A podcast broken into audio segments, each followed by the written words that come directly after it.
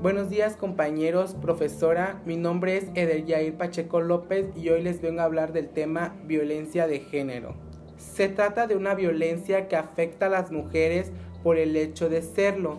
Constituye un atentado contra la integridad, la dignidad y la libertad de las mujeres, independientemente del ámbito en el que se produzca se entiende por violencia de género cualquier acto violento o agresión basados en una situación de desigualdad en el marco de un sistema de relaciones de dominación de los hombres sobre las mujeres que tengan o puedan tener como consecuencia un daño físico, sexual, psicológico, incluidas las amenazas de tales actos y la coacción o privacidad arbitraria de la libertad tanto si ocurre en el ámbito público como en la vida familiar o personal.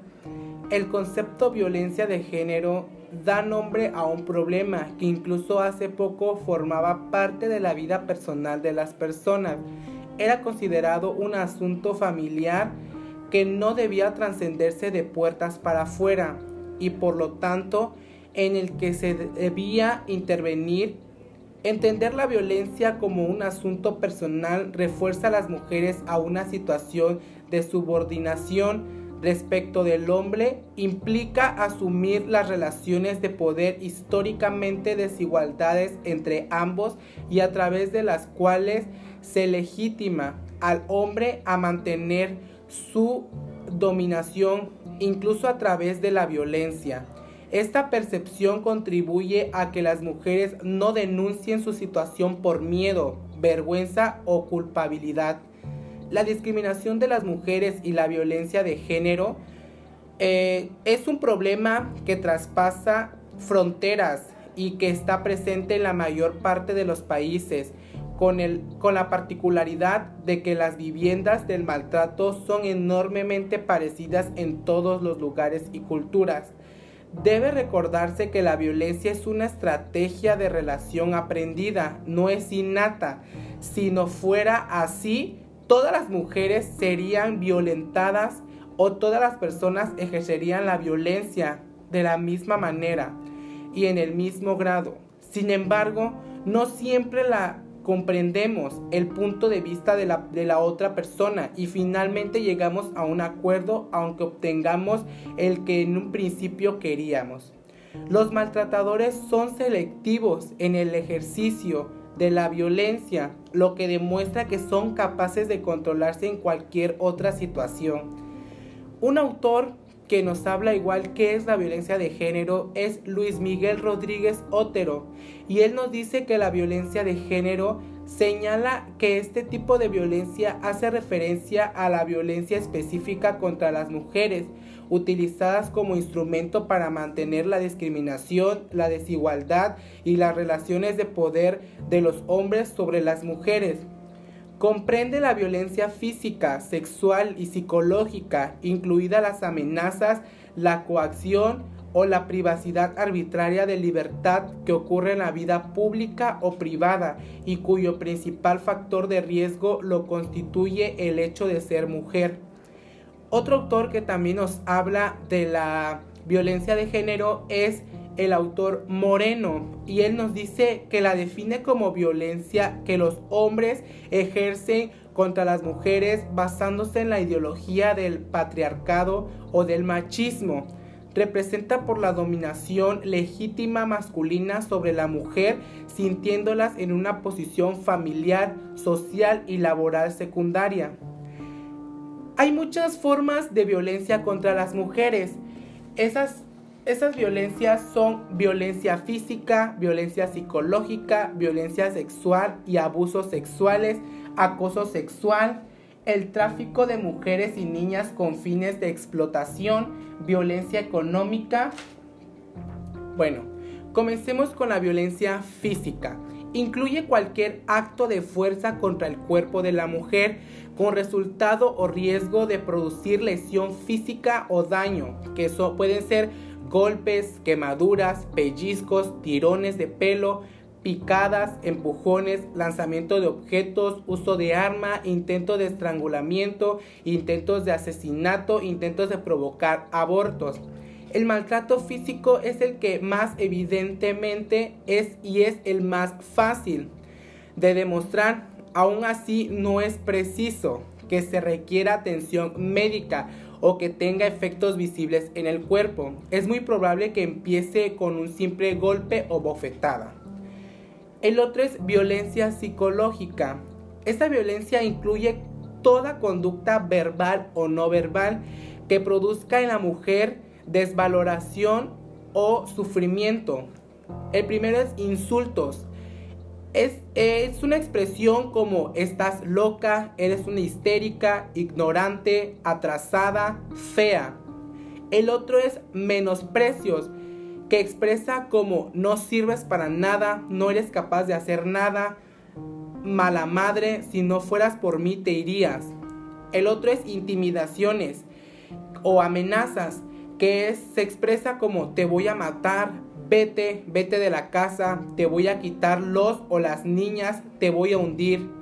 El otro es abuso de autoridad, que es como ejemplo, registra tus cosas, revisa tu correo, pregunta cosas como con quién estuviste hoy, llegaste 10 minutos tarde, falta de respeto, no respeta tus necesidades, sentimientos, opiniones, tu presencia, ignora tu presencia, eh, te desautoriza delante de los niños o las niñas, exige, exige obediencia, no quiere que la mujer trabaje fuera de casa, no quiere que estudie, quiere que se vista como quiere, le controla el tiempo, le pregunta a qué hora llegas, le dice quítate esa ropa y te viste como Dios manda.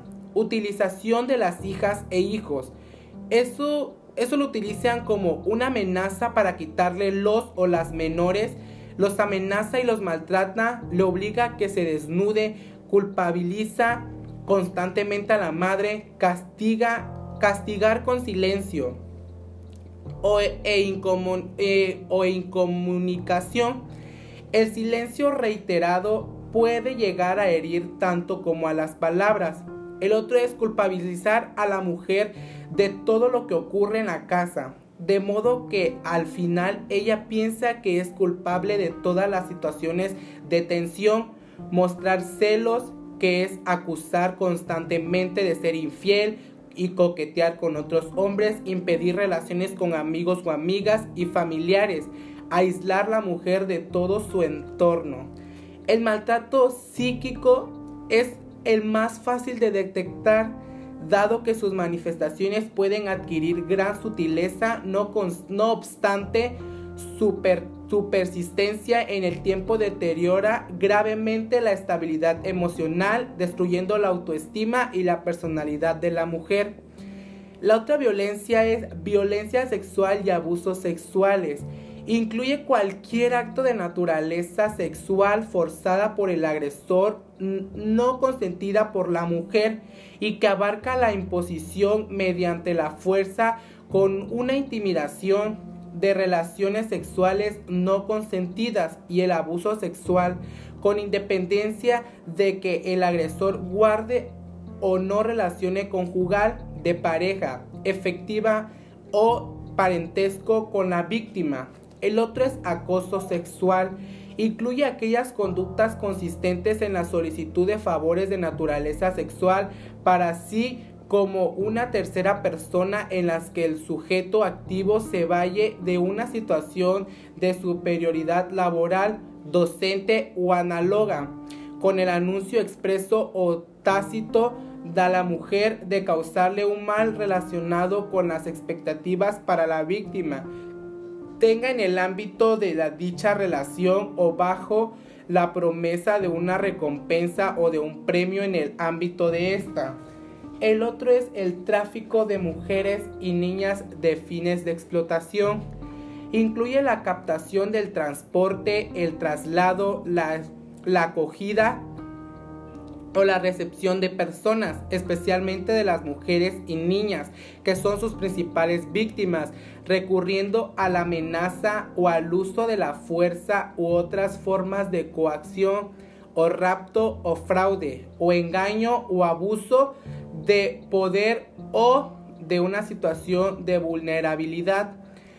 O la concesión o recepción de pagos o beneficios para obtener el consentimiento de una persona que tenga autoridad sobre otra con fines de explotación. El otro es violencia económica, que es la última. Incluye la privacidad intencionada y no justificada legalmente de otros recursos para el bienestar físico, psicológico de la mujer y de sus hijas e hijos o a la discriminación en la disposición de los recursos compartidos en el ámbito de la convivencia de pareja. El maltratador considera que la, de la mujer es una incomponente y que no administra bien o gasta el dinero en cosas innecesarias, por lo cual no puede tomar decisiones sobre el destino del gasto. Aclarar que la discriminación de género es un elemento central en la comisión de todas las formas de violencia contra las mujeres y las niñas fuerza las obligaciones de los estados para trabajar hacia la eliminación de la violencia contra las mujeres y las niñas como parte de sus responsabilidades para proteger y promover los derechos humanos universales. En caso de emergencia, los sistemas de protección de la infancia, incluidas las leyes políticas, normas y servicios en todos los sectores sociales, en especial de bienestar social, educación, salud y seguridad, se debilitan e interrumpen. El desplazamiento y la separación de las familias y las comunidades colocan a las mujeres y a las niñas en mayor riesgo de violencia y abuso la violencia sexual puede ser utilizada como método de guerra para brutalizar e infundir miedo a la población civil. Bueno, la violencia de género también tiene características que son nueve. La primera es, de acuerdo con nuestra legislación, es violencia de género aquella ejercida de hombre hacia mujer con la que mantiene o ha mantenido una relación sentimental con o sin convivencia. El segundo, la violencia no se inicia normalmente con agresiones físicas, sino con comportamientos de control, dominio y abuso sin que en muchas ocasiones la adolescente tenga conciencia de estar sufriendo esta violencia. Tercero, quien ejerce la violencia de género trata de controlar su pareja en todos los ámbitos de su vida.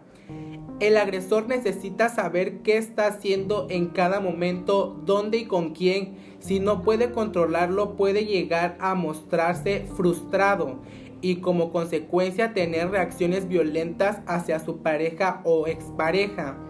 Las redes sociales y la mensajería instantáneamente se convierten en un elemento de control ya que los adolescentes vuelcan muchas informaciones personal, ya sea fotografía, conversaciones, etc., además de convertirse en un espacio de amenaza y acoso.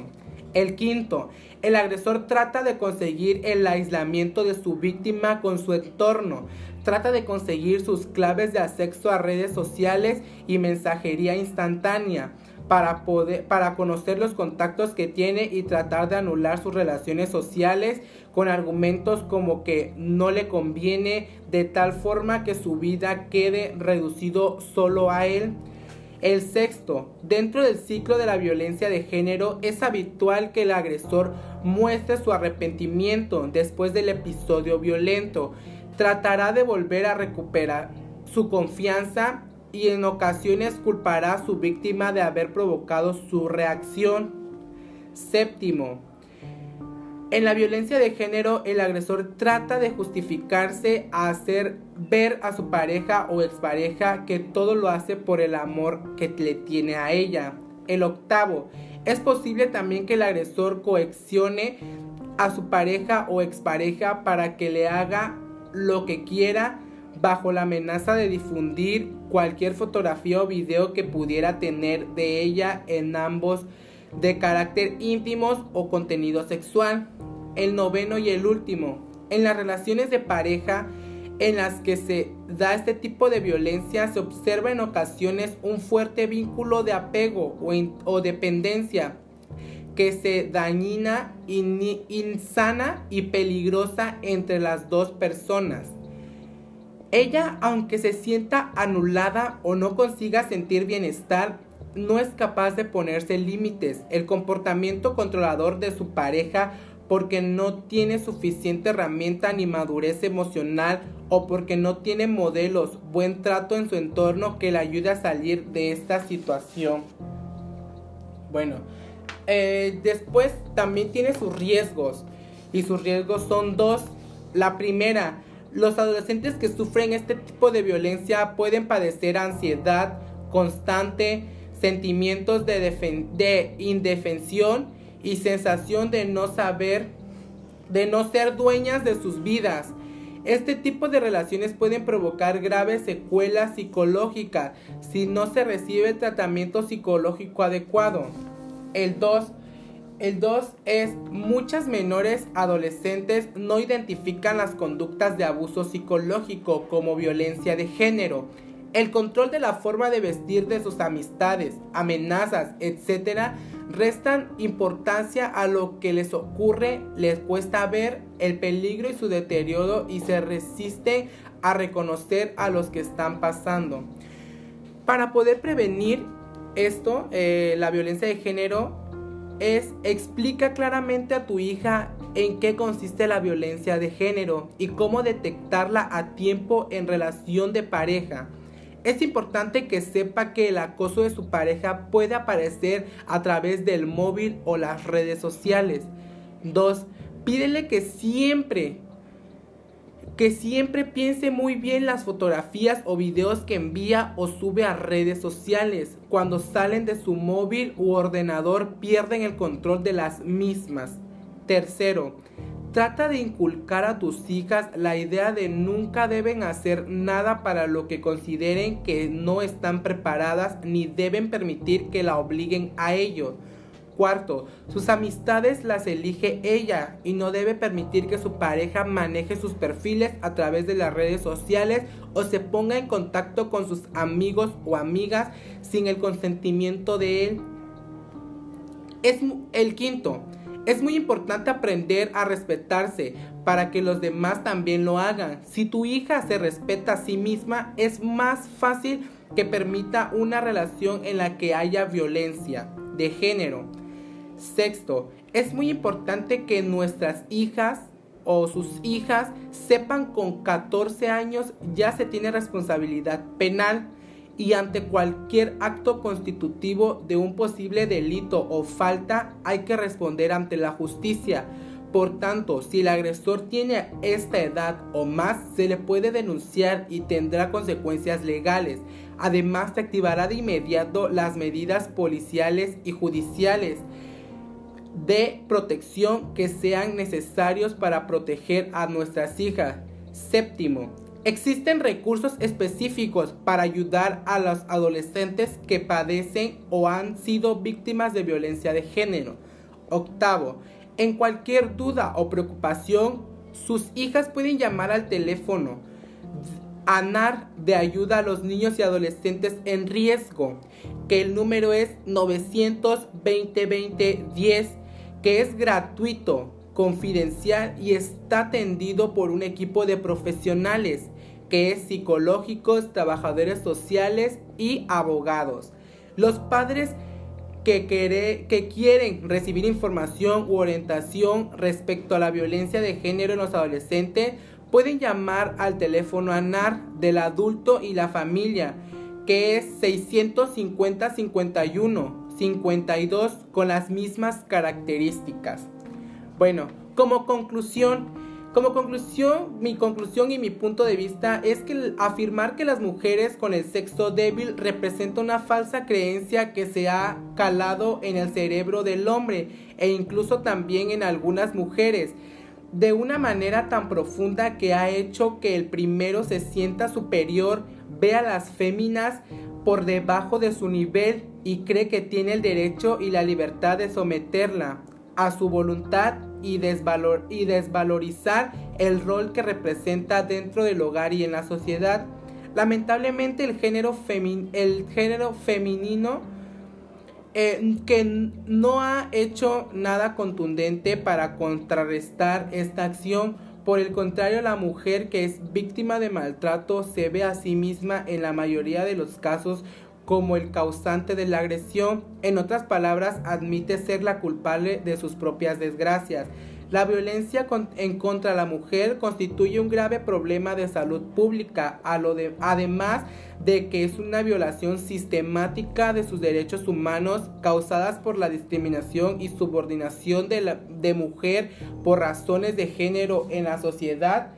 Es lamentablemente ver, aunque sea diferente, aunque sea directamente, perdón, como este, como este problema se, se presenta a diario en nuestro país cada 10 días muere una mujer en Caracas como consecuencia de violencia de género. Y lo más alarmante es que solo un 10% de los casos de violencia de la mujer son denunciados. Por lo general, la víctima no acude a las instancias pertinentes que se pueden ayudar porque cree amar a la persona que la maltrata y tiene la esperanza de que algún día cambie o porque lo tiene tanto miedo que es incapaz de cometérselo siquiera a alguno de sus familiares que se lo pueda comentar. Es conveniente acotar que si bien es cierto que la mujer es víctima de, una relación donde se manifiesta la violencia de género, y debe recibir ayuda aun cuando ella no la solicite ni la quiera o creo no necesita para salir o terminar de con una dependencia tan destructiva.